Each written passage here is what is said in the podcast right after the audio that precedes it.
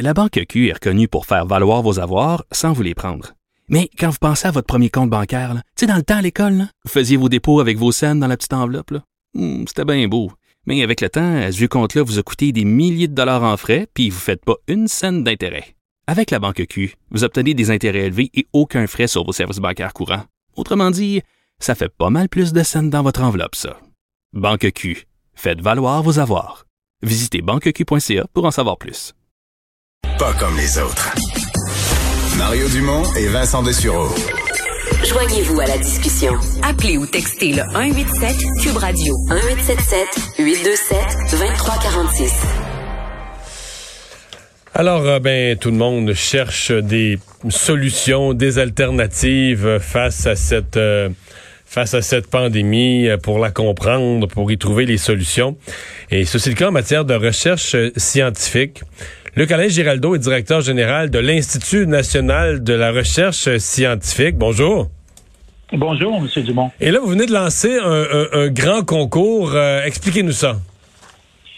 Ben, en effet, L'INRS, euh, c'est une institution universitaire particulière. Elle a une mission qui lui a été donnée par le gouvernement du Québec de faire de la recherche sur des enjeux stratégiques pour la société québécoise. Alors, euh, compte tenu de la situation actuelle et de la détresse qu'on voit euh, chez tous nos concitoyens, déjà, les profs qui sont à l'œuvre à l'INRS, à Armand Frappier ou à Urbanisation, Culture et Société, euh, dans tous les centres, en fait, euh, pour euh, travailler sur des problèmes liés à ce, cette pandémie. Nous, nous avons pensé comme institution que nous devions faire notre part. Alors, nous avons accumulé de peine et de misère avec des compressions et des économies un fonds de développement pour la recherche à l'INRS et nous avons décidé de contribuer un million de dollars, de faire un concours au sein de l'INRS un concours particulier où on demande aux profs, vous devez travailler sur la COVID. Ça doit être un projet nouveau, ça doit être un projet audacieux euh, qui pourrait ne pas marcher, mais s'il marche, ça va payer gros. Et on vous donne un an pour le faire et on vous donne 100 000 donc, euh, Donc ça peut être en lien avec quoi? Les conséquences de la COVID, euh, des nouvelles façons de faire euh, qui, qui sont imposées par la COVID? Est-ce que ça pourrait être en matière de... Je comprends que la recherche pour le vaccin, ces affaires-là, les recherches sont déjà entreprises. On n'est pas là-dedans du tout. On est dans d'autres types d'avancées qui pourraient être liées ou qui pourraient être nécessaires dans ce que la pandémie nous impose. Oui, mais les chercheurs de l'INRS sont déjà impliqués dans de la recherche sur les vaccins, mais ça, c'est de la recherche qui est subventionnée par des organisations fédérales. Ou pas, oui. Alors, on voulait, nous autres, euh, faire quelque chose de plus court terme. Par exemple, euh, si on pouvait aider à trouver un test diagnostic rapide et efficace, euh, si on pouvait avoir une idée plus précise de la distribution du virus dans nos communautés à partir, par exemple, d'échantillonnage de l'eau d'égout ou des choses comme ça, si on était capable de voir l'impact sociétal de, de l'isolement, euh, de, de, la vie nouvelle que nous devons vivre dans nos villes euh, cloisonnées, euh, si on était capable de développer euh, des méthodes pour être capable de traiter plus efficacement euh, cette maladie-là, euh, je pense qu'on pourrait peut-être euh, servir notre société euh, davantage que qu'on le fait. Quand vous me dites un million, est-ce que c'est un gros projet de recherche d'un million que vous voulez aider, ou est-ce que ça pourrait par exemple être trois, quatre projets qui se qui se divisent le montant ou plus? Est-ce que c'est des projets ou c'est un projet auquel on donne la totale? C'est des projets. on veut pas mettre un million dans un seul projet je pense que euh, souvent la diversité euh, d'éparpiller nos, comme un investissement, si vous voulez, la diversité peut aider. Fait que c'est des projets qu'on finance à la hauteur de 100 000 dollars pour une année et euh, si nécessaire, on pourrait subventionner pour une deuxième année. Et on, on, on serait prêt à financer cinq projets de front jusqu'à deux ans. OK.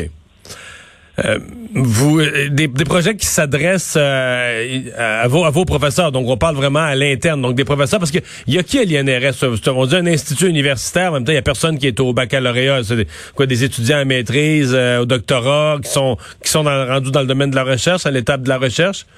Oui. Effectivement, l'INRS se caractérise par un institut de recherche qui est exclusivement dirigé vers la formation au cycle supérieur. Donc, on n'a pas de premier cycle. Nos, nos professeurs, donc, enseignent pas. Ils sont payés exclusivement euh, pour l'INRS et à 100% pour faire de la recherche.